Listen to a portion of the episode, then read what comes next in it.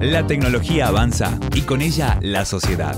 Lo digital y lo ético en una fusión para comprender la realidad actual.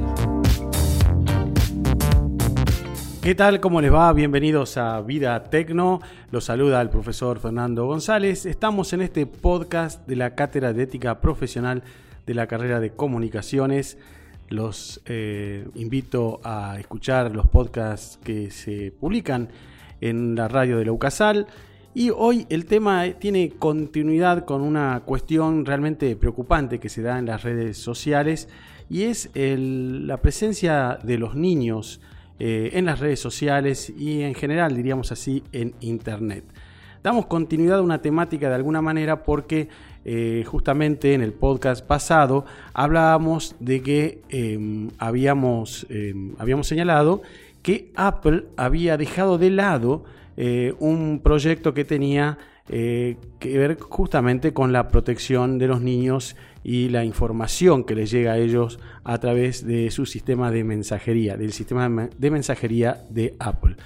Y ahora la noticia que tenemos y que ha surgido en las últimas horas es que Facebook y podríamos decir Instagram, que es lo mismo, Mark Zuckerberg es el dueño de estas dos eh, redes sociales, han anunciado que en esta última finalmente no se desarrollará eh, una versión para niños.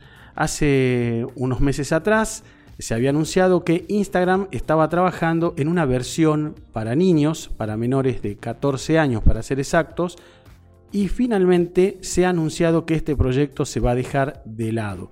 Es cierto que surgieron muchas críticas alrededor de este proyecto, diversas organizaciones reaccionaron al respecto, pero esto tiene un contexto aún eh, más interesante y al mismo tiempo preocupante, porque hace también muy poco tiempo atrás, eh, la gente del eh, Wall Street Journal hicieron una investigación, accedieron a documentación exclusiva eh, de Facebook, en la cual podíamos constatar, o por lo menos esto es lo que dice el Wall Street Journal, que hay un Facebook, diríamos, para famosos.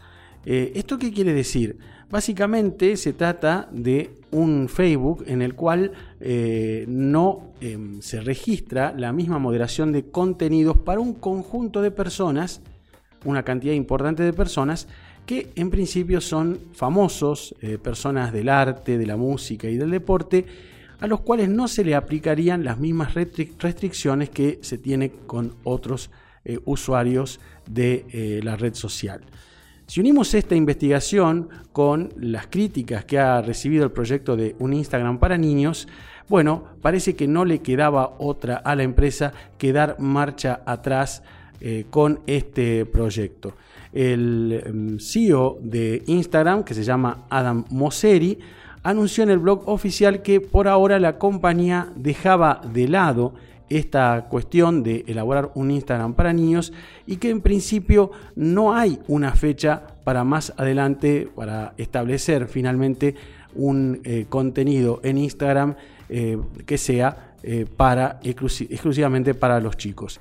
Ahora bien, ya desde hace unas semanas atrás, un mes calculo, Instagram estaba pidiendo una información con respecto al eh, usuario habitual, a los que ya teníamos cuenta, que era eh, dar a conocer la edad o mejor dicho, las fechas de nacimiento. Uno ingresaba a la cuenta y se encontraba con, esta, eh, con este reclamo, con esta solicitud, para decirlo más precisamente. esto entonces implica que Instagram ya estaba tomando algunas medidas para eh, contrarrestar la cuestión de que aparezcan eh, niños eh, utilizando la red social y lo cual de hecho es absolutamente prohibido en estos momentos. también hay que decirlo que hay que decir algo muy interesante. Un comité de ética vinculado a Facebook y que realiza informes externos ella había manifestado la eh, preocupación por esta cuestión de la presencia de los niños en las redes sociales, entre otras cuestiones. ¿Qué es lo que ha dicho la gente de Instagram? Eh, Mark Zuckerberg, suponemos, respalda esto. Eh, van a desarrollar, en todo caso, un proyecto que tenga previamente la información y la investigación por parte de expertos, eh, legisladores y también la participación de los padres. Son temas eh, realmente complejos, realmente difíciles. Sabemos que la presencia de las redes sociales es eh, muy amplia, muy grande, pero uno de los lugares donde tenemos que ocupar un espacio indiscutiblemente es en la protección de los niños. con respecto a esto, ¿se pueden hacer más cosas técnicamente hablando? Sí, pero también es cierto que los grupos de eh, presión, las reuniones de padres, eh, los grupos de padres, las asociaciones o institutos que estén preocupadas por esto, ¿por qué no? Eh, las áreas académicas siempre tienen que tener una voz pública que advierta sobre estas cuestiones. Porque fíjense que en definitiva, si no hubiese habido una crítica a este proyecto de un Instagram para niños, tal vez la empresa eh, hubiese seguido adelante con el proyecto. Las críticas se hicieron escuchar y por ahora este proyecto está frenado.